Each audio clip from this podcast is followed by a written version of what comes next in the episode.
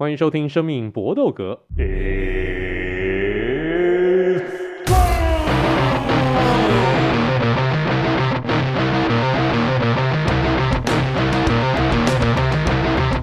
们的 Podcast 专注在 UFC 综合格斗上面。那我们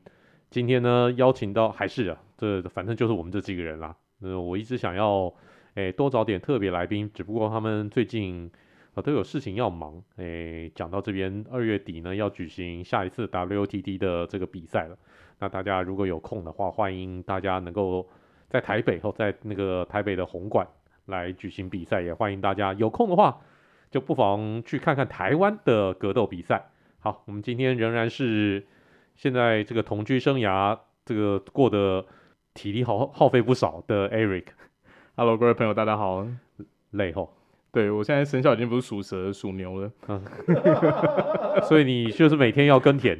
也也不到每天啦，频频、嗯、率有提提升，有提升哈。对，现在已经除了就是真正上工时间，其他都清心寡欲，嗯，不，不会想看片，其他都完全都是已经跟那种在在禅修的和尚一样了，已经到禅修的和尚了。不过你就算你是和尚，你大概也是个花和尚，有可能整天在喝酒呢。嗯，好，那另外就是即将要到我们要头的 Vince，我们是营养品的哈，一些分享好不好？我这一集 Eric 改名叫 Ben Affleck，我跟你讲啊，懂的人就懂，好不好？各位粉丝去查一下最近班艾弗列克跟 J Lo 出现的那个来没讲的照片，好不好？嗯、还有去查他之前照片，他在演会计师的样子，跟他现在这个样子，好不好？就是这么辛苦，那我那我这这这集可以改叫我 Ben 啊，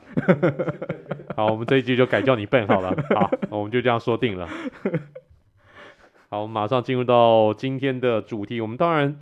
这个礼拜要举行 UAC 二八四这场在澳洲博斯所举行的大战，那我们就按照惯例，我们继续来做 UAC 二八四的不负责大预测。那万所瞩目的就是小小鹰 Makhachev 要跟大帝 Volkanovski 来一场这跨量级的比赛。说是跨量级，但事实上是 Volkanovski 呢上升到轻量级来跟小小鹰来做对战。好，那这场比赛我们先请 Ben 来发表一下意见。好，我个人是比较看好小小鹰的。那虽然大帝天赋异禀，整体身体的臂展甚至比小小鹰还长一点，可是我认为你要。升量级上去打，需要的调整时间要更长，因为你毕竟要增肌，一定比你在过磅的时候减重，相较之下会慢很多。那这这个对战组合，其实我也不看好大地在地板有优势，毕竟他羽量级前几名几乎全部都是力气咖，他以前就是想干嘛就干嘛。有人敢说对鹰爪门的人有这个地面上面的优势吗？对啊，一方面就是跨量级已经是劣势的，那再来以打法来说，我觉得。呃，大地也不会像之前那么轻松，可以这么随心所欲的发挥。你要力气就是自己的节奏，然后要潜技，要把你拉到地板上 take down 也是自己想要的节奏，不会基本上不会这么顺利。而且我我甚至觉得他对进入地板还会相对较之下比较忌惮一点。所以这整体的呃观察下来，我还是更看好小小云可以赢得这场比赛。那 Vince 呢？你觉得这个你赞同这个 Ben 的说法吗？理性上赞同啊，但是让我下注的话，我会下就是大地这边，因为我自己觉得，呃，大家不要忘记，其实大地在之前碰到 Ortega 的时候，就是 Ortega 的时候，刚开始是把他的脖子锁爆，可是我超记得那时候就是大地根本就没怎样，就是他的那个肩宽跟就是我不知道哎、就是这种练这种 Rugby 就是练橄榄球的人，他的肩宽还有他他也算是大地也算真的是天选之人嘛，他的。他的减重跟增重之后那个状态真的差非常非常多，然后他的脖子又不算长，然后就短短的，然后我自己觉得理性上你完全找不到大帝会赢的可能，可是感性上我会觉得干不不行啊，每一次都这样给鹰爪门这样弄一下，妈这联盟开很小啊，就是就变成是好像是小鹰体系下面的选手几乎是可以宰制这个，那我我不觉得嘛，我觉得真正好看的比赛其实是。各门各派都都有机会可以出头，所以我自己感性上我会更希望大地，而且他又是地主，对不对？就是应该要错来错错，就是鹰爪门的锐气啊。所以，但我我如果你要去判断，就是我刚刚讲感性理性，但是我我自己觉得，如果真的打到完，哎、欸，大地如果要赢的唯一可能性，真的就是要拼判定，不然我我觉得他，我也不觉得他立即会讨到什么便宜啊。立即占一点点优势，可是地面我觉得就是会会被碾爆，就是这样。我个人是觉得小小鹰会赢，我赞成小小鹰会赢。虽然小小鹰在轻量级，哎、基本上轻量级几个那种重炮手，钻石他没打过，老钱他没打过，Gage 他没打过。叶师傅他没打过，总之呢就是，然后好，我们都再再再再退下来，Fiziev 他也没打过，总之呢就是轻量级的这几个重炮手，小小鹰从来没有打过，但为什么我还是觉得小小鹰会赢呢？就是因为他们的这个打法实在太特殊，他们基本上就就是在力技在力技上面，以 Volkanovski 我我觉得以他的一个能力，他因为会非常小心鹰爪门他们。的那个情报技术会非常小心他们的 take down，所以变成他只敢打远距离的一个比赛。f o k a n o w s k i 我觉得这场比赛是基本上近身肉搏，大概就是稍纵即逝，进去换个两拳他就必须要出来，他不敢真的太过近身。虽然说 f o k a n o w s k i 他本身的这个 take down defense 对于 take down 的一个防御非常的好，在羽量级是属于前三名的，有百分之七十八左右，但是他说老实话，他在羽量级。也没有遇到过像鹰爪门这样子的一个这种桑博士这种脚力超级强的高手，Brian Otega，基本上这种呃柔术很强的一个选手，他不是那种脚力型的一个选手，基本上柔术他还主要还是在地面上面才有一定的一个攻势。你真的要柔术的一个选手去进行直接，我把你从地面上从力这个力技上面要拉到地面上面。基本上柔术选手这方面的功力是远远不如脚力选手的，所以我相信呢，这场比赛 Makhachev 会按照他们自己这个鹰爪门的一个节奏来打，然后打的 v o l k a n o w s k i 没有办法没有办法打出他想要打出的那个节奏，所以我看好是 Makhachev 在这场比赛能够获胜，而且 Makhachev 虽然说我们刚才讲说他那个在轻量级都没有遇到过这种重炮型的一个选手，但有一项数字是不能忽视的。他每一分钟所被打中的这个有效击打，每一分钟哦是零点九五次，也就是说你一分钟打不到他一拳。基本上 Makhachev 是很会闪的，摇闪的功夫非常非常的好，甚至比比小比小鹰还厉害。所以这场比赛，我觉得啦，这个理智上面我还是会压小小鹰，我会压 Makhachev。好，这第一场比赛我们就有不一样的这个意见。那接下来这场的 Co-Main Event 呢？哎，拍谢，我们就有一场冠军腰带战，所以 Co-Main Event 呢，就啊，大家看了这个 Co-Main Event 可能觉得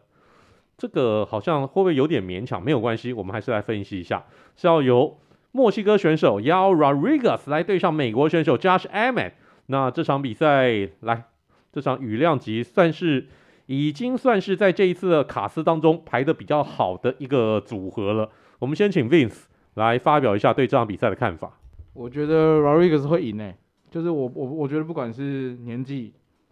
身高，甚至比赛经验，我觉得都占蛮多优势。因为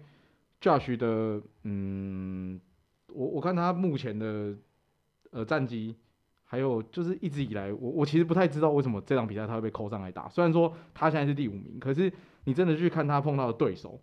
就是他最近打的比赛。就好像我勉强说啊，就我们刚一开始在在前面在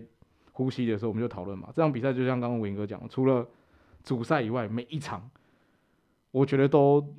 很难讲，然后或者是很好预测。像这一场，我就是觉得 Rodriguez 一定会赢，然后优势蛮明显的。然后不管是就我刚刚讲的身高臂展啊，甚至是战斗风格，就是我自己觉得大概是七三吧。我觉得 Josh 就是老了，然后只是现在各个量级都有一点点。好像青黄不接的状态，然后一样，T 二 One 拉出来之后，欸、靠北，T 二 Two 就差很远，然后你好像不小心 Tier Two 打赢几场比赛，就排名就往前卡，然后你就好像有个机会可以再往前卡。可是问题是，他跟 T 二 One 的选手差距并没有因为这样而缩小啊，所以我自己觉得这场比赛应该是要一个胜率比较高一点。Josh m a 他上一次的一个胜利呢，是在去年的六月份打败了 Calvin Kattar，那场比赛呢是一个这个分歧判定，但事实上。这是一个有争议的判决，因为在很多后来呢，一些这种格斗媒体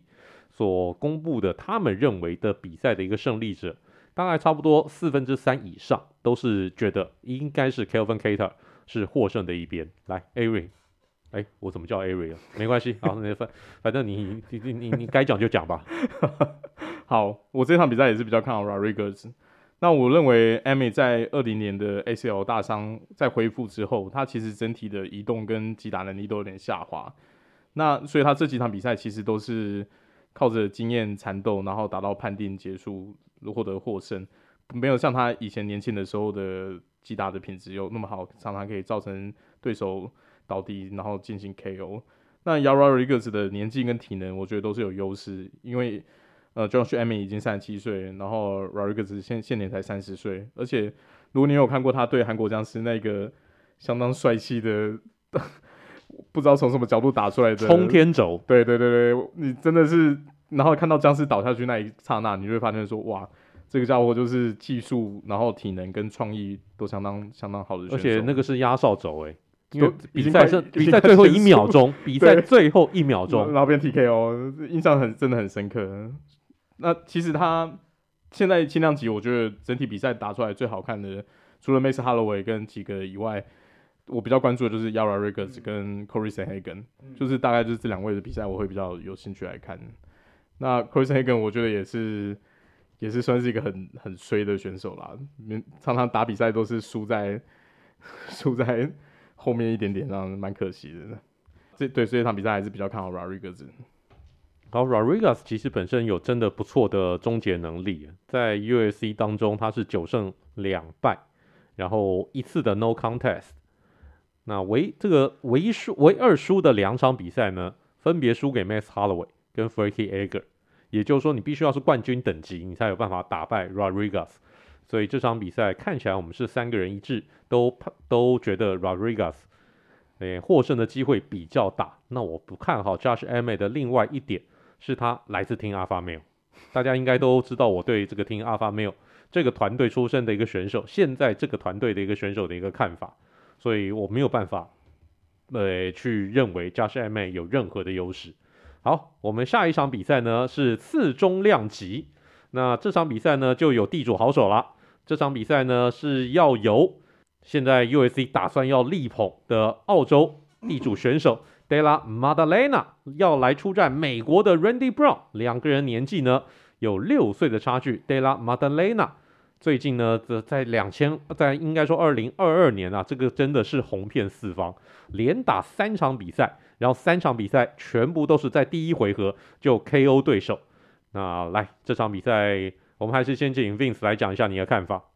这场比赛，我觉得，我觉得地主会赢诶，因为我觉得。Della 之所以会被力捧，他是真的有这个实力在啦。然后就像我刚刚开始讲嘛，就是你去看他的比赛，还有他的身材也好，就是我不知道为什么，我都会觉得，哎、奇怪，这几个呃澳洲人的体型其实都蛮特别，他们的肩膀我觉得都算是宽的。然后我我就是看他比赛，我会想到就是像大地一样。然后当然啦，我去看那个赌盘，我不懂为什么会开这么差哎、因为其实。Randy Brown 这几年的战绩不算很差啊，就是他也不算是输很多，他只是有一点赛，就是他偶尔赢赢，然后就输掉，偶尔赢赢又输掉，所以他就是有点起起伏伏。但是我不觉得他有差到这个程度，就是当然我可以理解联盟就是要力捧 Della 嘛，那看看说他到底是不是有这个实力，就是去打。然后如果他过了，那是不是就把他往上往上点？但是我我其实是看好地主啦，但是我不觉得。推到赌盘开的这样子，因为赌盘是极度不看好，一个是负三零五，一个是正二五五，哎，就是我自己觉得这个赌盘开的有点太悬殊，但是我个人还是认为，如果你要我压，我还是会觉得 Della 这场比赛会获得胜利这样。即使是压这个 Della Maddalena 的这个赔率很不漂亮，但不想输钱，好、哦，能够这个少赢也是赢，就是不要输钱。那我们再请 Ben 来发表一下意见。我也是比较看好 Maddalena。我觉得 Randy Brown 他在次中其实是一个排骨型的选手，他身高六尺三，那六尺三一百九十一公分呢，对，然后才打打一百七十磅，那整个看起来就是竹节虫啊。那他的比赛如果呃各位观众以前有看过，应该会有点印象，他几乎没有 KO 的能力，那比赛大多都是靠判定，这次其实就是一个守门员的角色，就是在观察说 Maddalena 有没有办法在往上上位窜升的能力。所以我还是比较看好他，可以凭着全帕少壮啊，那整体的爆发力跟体型优势也是蛮明显的。的确，Randy Brown 在从去年开始，应该说前年，从前年开始呢，是一波四连胜，但这四场比赛全都是判定胜，打的有很好看的比赛吗？好像只有一场稍微比较像样一点，但我会觉得啊，因为地主的优势会非常明显，在澳洲这边呢，诶，地主优势会极度极度的明显，大家千万不要小看这个澳洲观众，澳洲观众那夹派呢，澳洲观众绝对不是给你那个吃素的。所以呢，地主的优势会在这场比赛完全展现无疑。德拉马德雷纳我甚至看好这场比赛他不用判定，应该呢也是会一场这个提前终结胜。好，那我们三个人呢一致都看好地主选手 Della Maddalena。那我们接下来一场比赛是重量级的选手，诶，又有安排地主选手了，因为这事实上呢在 Fight 在这个 Main Card 的五场比赛，只有 Co-Main Event 没有地主选手出赛。另外呢，都好像都是要硬塞地主选手进来。那这场比赛呢，就是重量级的比赛，安排了地主选手 Justin Tafa 要来对上美国重炮手。要讲他重炮手，好像我也觉得不大合适，应该是这个老炮手啊。好，叫做 Parker Porter。来，这场比赛，Ben，你先讲一下。这这场比赛，我觉得真的是为了地主观众硬排的比赛。那两个在重量级基本上都离排名有。蛮大一段一段差距，超远好不好？对，那所以整体看下来，我还是比较看好他发一点啦，就是比较年轻，可能体能，嗯、然后稍微耐打。不过就是觉得这看到那种大概身高六十左右，体重重到两百六十磅，那个肚子应该是会整个把把把裤子都盖起来，不是一场赏心悦目一样。对对 对对，那个身材比例应该蛮接近的样子，就觉得希望。可以好好表现，让 地地主观众看看久一点。那接下来是 Vince 来发表意见的时候。其实我也是哎、欸，我也觉得 Justin 会赢啦。就是我一想到也是，因为其实 Justin 目前的出场他就是五胜三败，然后 Parker Porter 其实是他还有十三胜七败，就是一样。我们刚刚讲都是其实都是排名以外的选手。那我唯一想到的就是，你只能想象，就是因为 Justin 比较年轻，他的容错率比较高，因为。他们两个身材干他妈就一样啊，差不多高，手差不多短，差不多胖。你可以想象，就是重拳互轰啊。那重点过后就是谁吃到那一拳，比赛就结束了。那我自己唯一可以想象就是，如果你看一样嘛，这样的赌盘就是反正是地主就是开爆了。除了目前目前除了那个大地那一场没有开出来之外，每一场只要是地主就是基本上一面倒嘛。那刚刚我应该有讲嘛，可能因为就是地主优势很明显，那你压 Justin 看起来就是必须的嘛，只是。我唯一想到可以说服我的理由，就是地主优势跟他比较年轻，不然其实我也不觉得 Parker 一定会输啊。就当然很希望有逆转奇迹啊，就妈的一样嘛，一拳把他把他收掉这样子。好，这场比赛马祖还没有托梦给我，啊，这个这这个郭董说那个要神明指示啊，那我神明还没有指示我，啊，但我也觉得是 Justin Tafa 能够获胜，因为 Parker Porter 虽然他十二胜七败，但是来到 UFC 打五场比赛，三胜两败。然后三场比赛的胜利呢，全都是要打到判定胜。你想想看，这是一个重量级的选手，一个重量级的选手，三场胜利全部要打到判定胜，你就可以知道他打的有多无聊，他打的有多保守，他打的有多无趣了。他连跟人家换拳都没有，就是呢，哦，远距离的，哦，这个这个，我打到你喽，我又得逃开喽，我又走进来喽。基本上就是这样子的一个打拳的一个节奏。那 Justin Tafa，起码他稍微好一点，他生涯的五胜五胜全部都都是 KO，所以这场比赛我也觉得呃 Justin Tafa 应该赢面会比较大一点。好，我们今天要来预测的最后一场比赛是轻重量级的 Jimmy Crute 这位澳洲的地主选手，在上一次大家印象应该还有印象。他上一次的出赛呢，就是被 Jamal Hill 现在轻重量级的王者给一拳轰倒。但是呢，这一次安排他的一个选手呢，我觉得这是一个蛮有趣的一个组合，安排一个美国选手 Alonzo Manfield 给他。我个人觉得这可能是在这个 Fight Card 当中，除了说主赛以外，我个人最期待的一场比赛。那我们请 Ari 来，你先你你先讲一下对这场比赛的一个看法好了。嗯，这场比赛我是比较看好 Manfield 可以赢得这场比赛。Jimmy Cruz 很有趣啊，他上次被 KO，其实我整场比赛对他印象比较深刻，就是那个很中二的那个狼尾头，就想说哇，怎么会这个年代还有人留这个发型？然后前面出场看来很漂配，那开赛没多久就扑街了。他比较有趣的是，他整个二零二二年都没出赛。嗯，那 Manfield 的二二二年还终究拿到两胜，我觉得他整体的境况来说会好一点点。虽然以年纪来说相相较之下稍微年长一点，可是以近况来看的话，我是会比较看好 Manfield 的。毕竟 Jimmy Crute 那一次被那个 Hill 打倒以后，他受重伤，嗯、所以二零二二年都在养伤跟恢复当中，没有出赛是可以理解，因为他输给 Hill 那场比赛是在二零这二一年的年底，那所以中间花了一整年，这我我我是觉得啦，可以理解啦。来 Vince，你你也觉得？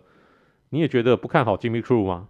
我也不看好他、欸，我也觉得 Manfield 赢的几率比较大，因为我自己觉得这场比赛应该是，其实 Crute 他的打法虽然说他的发型很酷，可是他比较多的胜利其实来自于地面嘛。那其实 Manfield 他的打法就不一样，比较多是来自于力气上面。那我自己觉得说，就是一样嘛，就当然 Hill 跟 Manfield 是完全不一样的等级，就是他们在力气上面水准。可是这场比赛我就会少数觉得说，哎、地主应该会落赛，就是我自己觉得 Manfield。应该会获得胜利，就是我我你其实仔细看赌盘啊，这种赌盘的那个分数开的不就是跟其他比赛比起来就相对起来没有那么近。我只是不太懂为什么没有把泰森那一场往上拉。我泰森也是地主啊，就是泰森那一场泰森 Pedro Pedro 那一场他应该要被拉到，我自己觉得啦。而且他之前打的比赛也蛮好看的，那蛮帅的。我自己觉得他比较适合，我不知道不知道不知道联盟怎么想的，但是我自己会觉得那场比赛更值得被拉到这场就是 main 卡上面来这样子。好，这两个选手有一个共通点，哦，就是这两个人都曾经在第一回合就干倒过 Pocray，这个来自苏格兰的柔术痴汉。只是呢，两个人的干倒 Pocray 的方法不同。Manfield 当然就靠他重拳撂倒了 Pocray，但 Jimmy Crew 他是扎扎实实的用降服技哦，他用一招 Kimura 打败了 Pocray。要知道。你要在这个柔术痴汉面前用柔术来打败他，这是一件多困难的事情。只不过 Jimmy Crute 上一次输真的这个输的实在太惨，最近二连败，二连败分别输给 Anthony Smith 跟 Jamal Hill。那 Manfield 呢，这位前美式足球的这个选手，最近呢是连续两场比赛在第一回合就 KO 胜，但这场比赛我看好 Jimmy Crute，因为地主优势。我我我我觉得这两个人可能实力上面不会差距那么大，但是呢，就是地主优势。这是 Manfield 首度到了美国以外的比赛来出赛。那出了美国以后，尤其来到澳洲，这基本上真的，你有去过澳洲看比赛那种经验的话，尤其是看那种国际性的一个比赛，你就知道澳洲的观众那种凶悍程度，那个是相当相当可怕的。澳洲的观众，澳洲的一个民风是非常剽悍的，所以这种外国选手想要亲门踏户，那我相信呢，应该是从 Manfield 到下飞机，然后一直到平常的一个那种日常生活的一个起居，应该都不好受，应该呢都会被这个澳洲的观众给好好的一个伺候，所以这场比赛我我我跟两位的看法比较不一样，我个人呢是看好 Jimmy Crew，。那就看到时候比赛结束之后，是我要给两位跪，还是两位呢要负责帮我买早餐？好，那这个呢就是我们今天的 UFC 二八四的不负责大预测。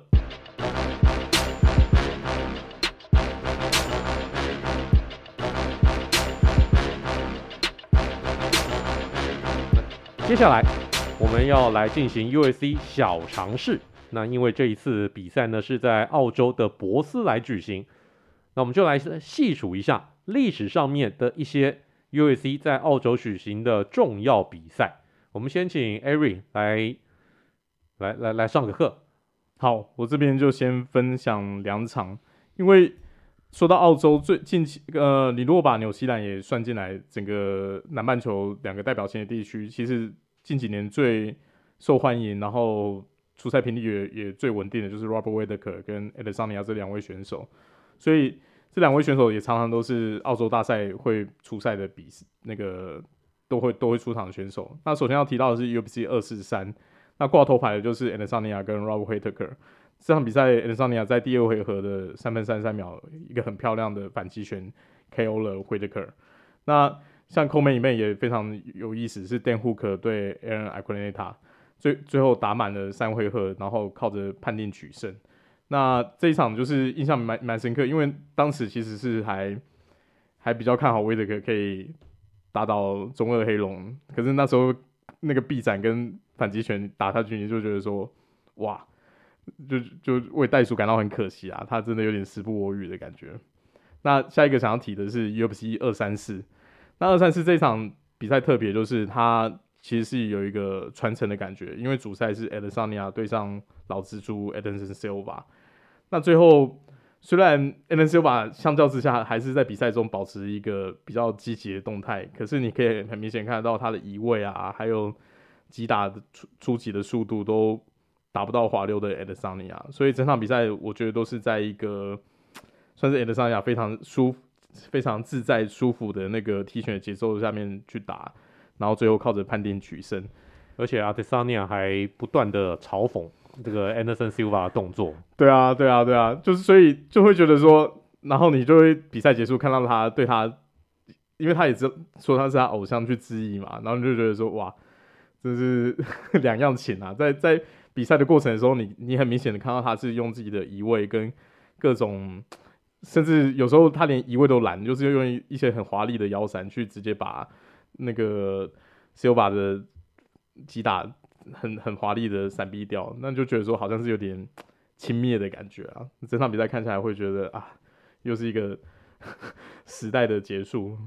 那这场的比赛的第一第一场。呃，Main Card 的第一场就是我们刚才有提到的 Jimmy Crute，然后很漂亮的 TKO 打败了在轻重量级完全不知道可以撑那么久的老将 Sam Alvey。对，所以我觉得也是蛮津津乐道了。他终于又回到他自己家乡的主场，又要再出赛了。过了四四年以后呢，希望希望他这次表现也可以好了一点。好，二三四原本的头牌呢是 Whittaker，对，Whittaker 要打小胖 Gastelum。但后来因为 Gustin 的一个受伤退赛，干脆就让这场比赛取消，变成 Adesanya 跟 Anderson Silva 上。这场就算被移到 Manca 还是打三回合，这是历史上面非常非常罕见的状状况。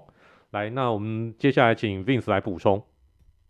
我刚刚讲的其实也是主要也是二三四那一场，因为我对二三四那场其实是蛮有印象的啦。就是我自己觉得那一场比赛是蜘蛛的，就是最后的。绝唱了吧？就是那场比赛，你还是可以看得出来他的很多动作。如果再给他十年前的状态，可能阿达萨尼亚就没有办法这么的、这么的游刃有余去面对他。然后你再看很多动作上面，但我不知道，我那场比赛在看他们看的时候，有一种成龙在打，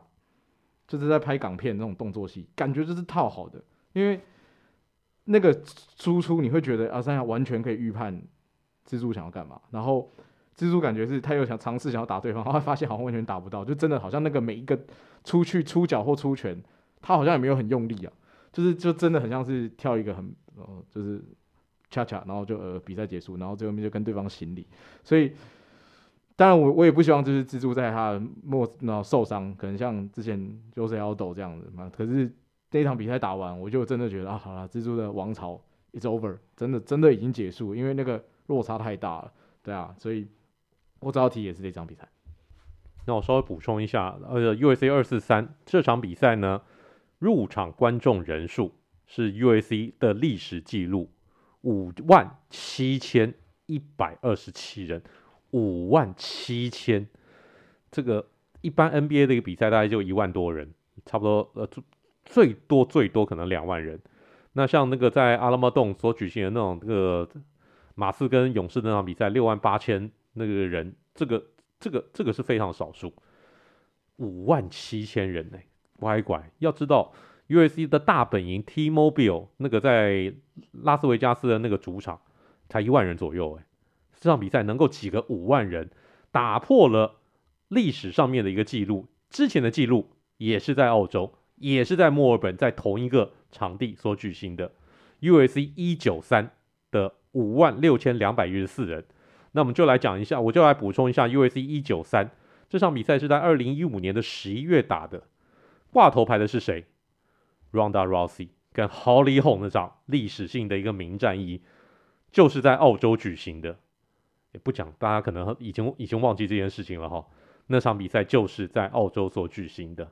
然后我另外再讲一下 UFC 二二一那场比赛呢，是原本又是 Whitaker 要打，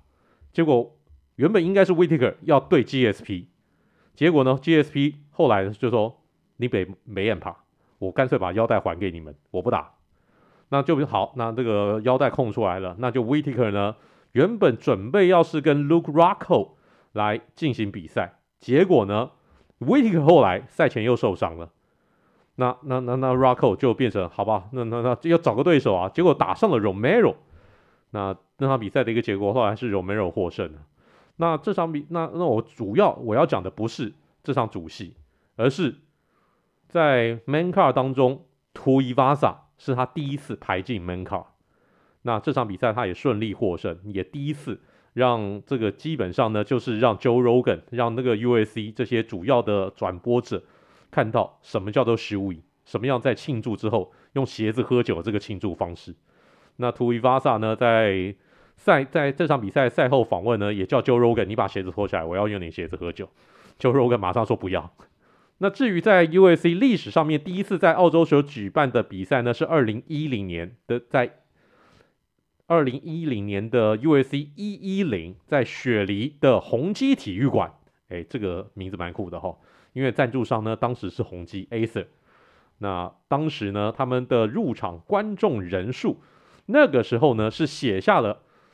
那个主那个呃体育馆的记录哦，可见当时的 UFC 已经是相当受到欢迎的一个运动，它打破谁的记录？它不是打破运动比赛的记录，它打破这个。场馆的总进场人数的记录，之前的记录是 Iron Maiden 铁娘子的演唱会的入场观众的人数记录，这真的还蛮了不起的一件事情啊。那那场比赛的一个主席是 Velasquez 跟 Antonio Rodrigo Nogueira，就是 Big 这个 Big Knock 的的主席。好，这个就是我们为您所提供的 UFC 小尝试。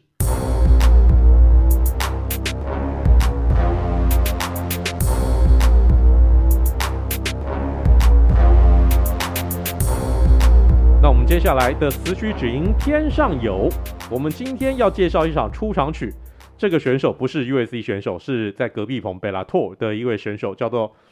Bobby Volker。但是呢，我主要是要介绍这首歌，就是重金属民团华杰乐团 Selina 的一首比较新的曲子，叫做 Narrow Forte。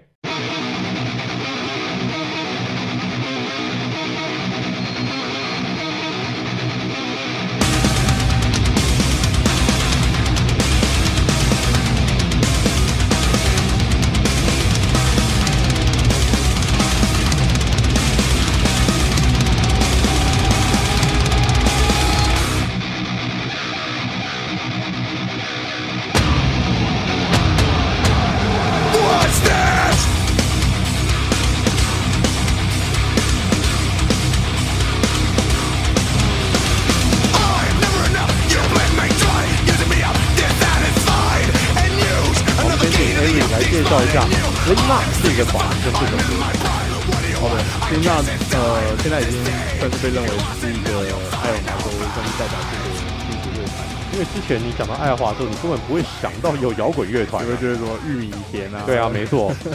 一片田野，还有什么龙可能龙卷风那个电影啊？对，然后再不然的话就是有牛排，对对对，是一个乡村地方啊。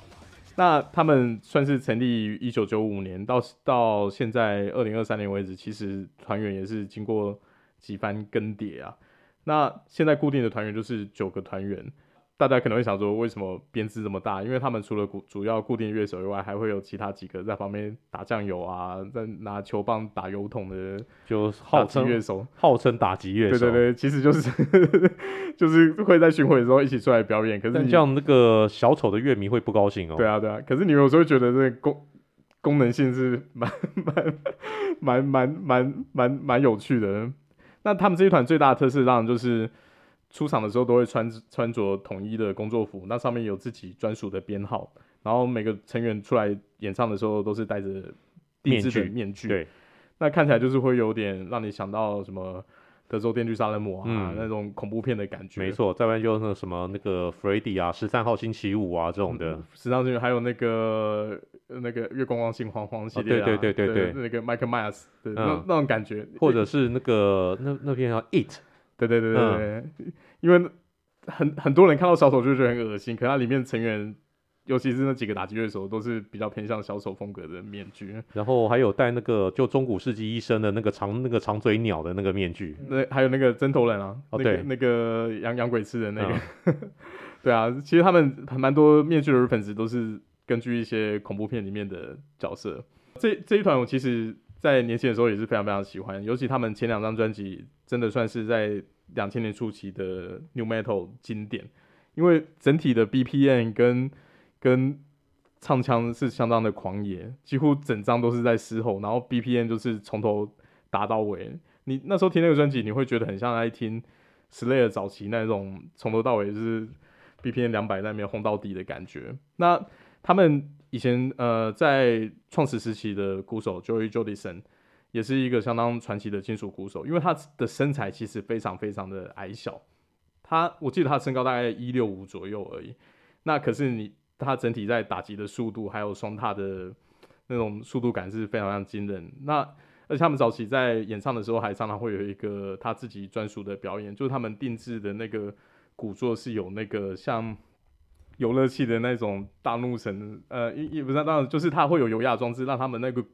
鼓座是会三百六十度在那边环绕，基本上你就把它想象成这个时钟当中的那个指针，对对，对对对，它可以这样直接旋转，对对对，它会先立起来，然后把那个鼓手的面朝向那个观众，然后你就会可以看到他那边转，然后可是在，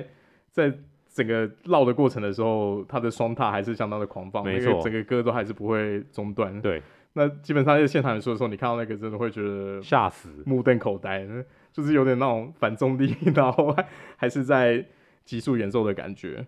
我觉得他们生涯第一个转捩点会出现在就是在第三张专辑那时候，因为在这张专辑之前，他们团员其实有经历过一些内部分歧，所以也休团过一阵子。那主唱 Corey Taylor 其实跟吉他手 Gene Lute 都有一个算是另外一个 recurring 乐团叫 Stone Sour，那 Stone Sour 整体的风格就跟 Similar 比起来比较。柔和许多，比较偏向抒情摇滚，就是重重摇滚的感觉。然后在演唱的时候也不会戴戴面具，那也蛮多就是不插电风格的。然后基本，然后基本上就不会用那些那种呃 rap metal 啊，对，对，对，基本上都是就是就是唱腔。对啊，对啊，对啊，他就几乎都是清腔的方式在在唱。那那时候其实各个团员都各自有自己的 side project，那那所以他的第三张专辑回来的时候，整体的风格就跟前两张专辑比起来，相较之下是比较。比较软调，然后在市场上面，大家也会觉得说，哎、欸，你是不是不行了，还是怎么样？所以他第三张专辑算是相对来说比较软调不行，这个还蛮敏感的。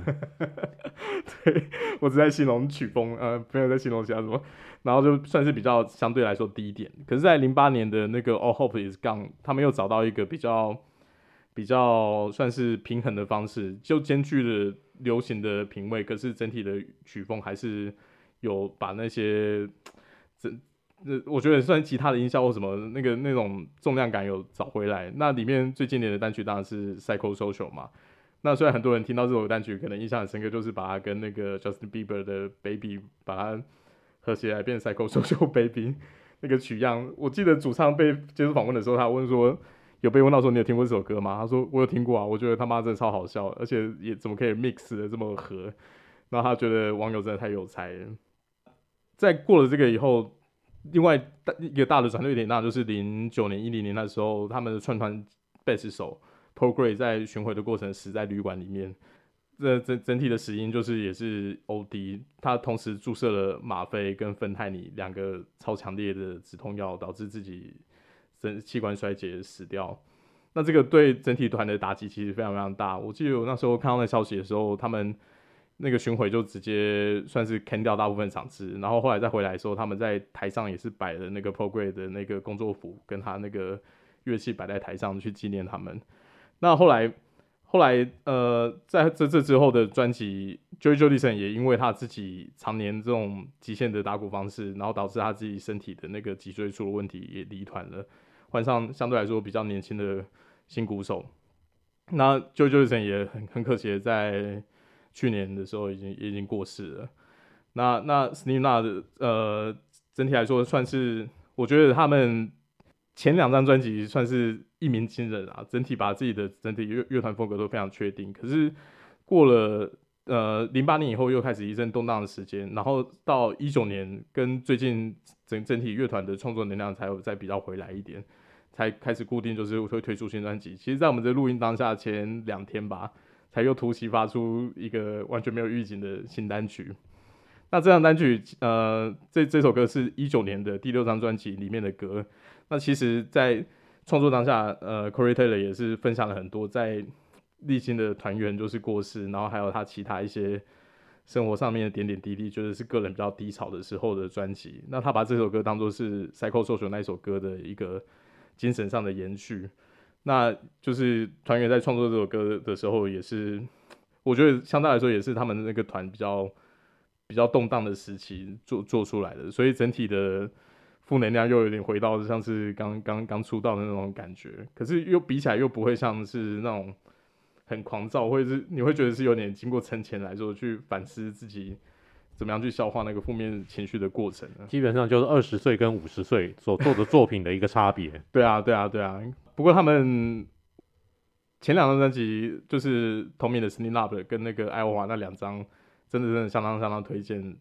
各位可以去，因为他们后来我记得有有出一个二十周年 Remaster 版本，那整体把母带再拿出来做以后。真的推荐大家可以在 Spotify 或其他平台上面找出来听听看，你你会非常惊讶那个鼓点跟吉他的配置，非常非常非常棒。就是听了你会觉得说，哎、欸，又是一张好像很适合在健身房拿出来放放的歌曲，一点都没有错。对啊，他们的歌其实没有什么很尖锐或者很大段的那种吉他独奏，嗯，基本上就是几次的 riffs。然后速度感，速度感，然后主唱的那种嘶吼，然后他在不同的一个唱腔之间的一个变化。嗯，不过 Corey Taylor 他他其实这样唱呢，非常的吃力，他的喉咙曾经动过刀，因为他应该声带有受伤过。对，他因为他一开始他并没有完全是掌握到这一套这个唱法的一个技巧。嗯，很多时候呢就是硬撑出来的。嗯，后来他。经过动刀以后，他终于据说大彻大悟，他跑去找了一个专业的、专门教吼腔的这个老师，嗯、重新学习吼腔。嗯，所以这你看，他当时已经是名满天下的一个乐团的一个主唱，还是愿意去重新花钱找人找真正 pro 来帮他上课。嗯，这也还蛮不简单的。为了要让自己的生涯去继续延延续，没错。我记得 Metallica 那个 James Hetfield 好像也曾经。去改变过他自己的发声方式。对，没错。所以你听那个 James Hetfield，他早期的那种发声方式，跟他现在的演唱方式，声音又不一样，有蛮大的差别，算是有进化。对，没错。嗯，那现在你很明显可以感觉到他唱腔其实稍虽然低沉一点，但是更饱满。嗯，更听起来就知道更健康。嗯，好，那 Vince，你听了这首歌以后有什么样的感想？你会在健身房的时候把它当成你的 playlist 吗？老实说吗？不会，它太吵了。就是我只是觉得哦，这首歌真的很适合拿来图当出场乐啊。基本上只要是重金属这种 metal 系列的歌，我我觉得都它的节奏也好，或是你会看它的歌词也好，拿出来当出场乐都是完全没有问题。不过就是它不会是我的 playlist 的歌，就是就是相较于一些比较，我就说我还是比较喜欢听节奏比较没有这么。爽，或者是应该是说，就算今天是有有高有低的歌，我也我不喜欢那个频率从头到尾都在高的那个地方。对我来说，我觉得很紧张，就是我自己会觉得压力超大，所以我应该不会把它放在我的 playlist 里面这样。好了，这个我相信大家做运动的时候喜欢的听的音乐 playlist 应该会都不一样了。这个没有好坏哦，只有这个喜好问题。好，这个就是我们今天所为您介绍的 Slipknot，也是我本人的爱团之一，Nero Forte。那他们来过台湾开演唱会哦，在五股那一次，嗯，哎、欸，艾瑞，你有去吗？没有，没有去啊，没去啊，没有，相当可惜啊，蛮可惜的。对，那一次的表演非常精彩，嗯，那而且他们九个团员当中来了八个，那一次是只差谁呢？那次啊，嗯，就 Paul Gray 没来嘛？呃，那一次我记得是插小丑，小丑。小丑好像家里有那个亲人过世，嗯嗯，所以小丑没有来。嗯，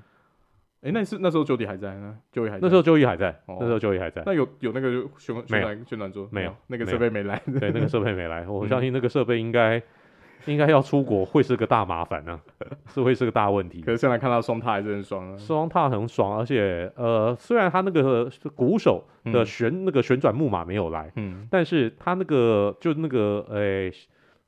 就就他们那个另外那个。那个打击乐手，嗯，他打击乐手是拿一个那个两个两个大大油桶嘛？对，两个他们叫工业股。对对对对，那那那那两个工业那两个大油桶工业股，嗯的那一个底座，嗯、就会升起旋转的那个底座，那个由来哦。嗯，对，那个也是他们演唱会蛮常见的路。没错，对对对对，有时候还会在上面点火。那对，呃，没没那次没有点火，应该是应该是法规的问题。对，应该是台湾不准他点火。对啊，对啊，嗯嗯，好，总之 Selina 是一个相当有趣的团，大家。可以听听看他们音乐，但我建议从看 MV 开始，嗯，因为 MV 他们的那个，诶、欸，如果你对这种音乐不熟悉的话，他们那个惊悚程度绝对是在的，也拍也拍的蛮用心的。没错，没错，没错，像是他们有一首歌，因我我记得应该是呃 and Bleed 吧，然后他们这个就说呢，他们拍那个他们拍那个 MV 的时候就说他们要拆一栋房子，嗯，他们真的找一栋房子来拆。然后，而且呢，是邀请很多他们真正的那种粉丝，嗯，就跟他们一起去拆房子，然后之后就把它实际这样拍下来，相当有趣。好，这个就是我们今天的词曲只应天上有。那我们也在这边来结束我们今天的生命搏斗格。那记得大家这个礼拜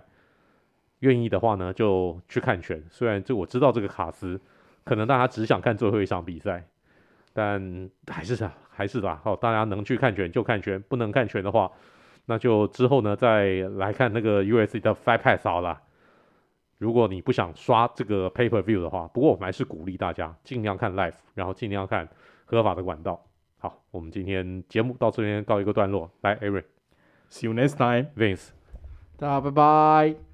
，Good fight and good night。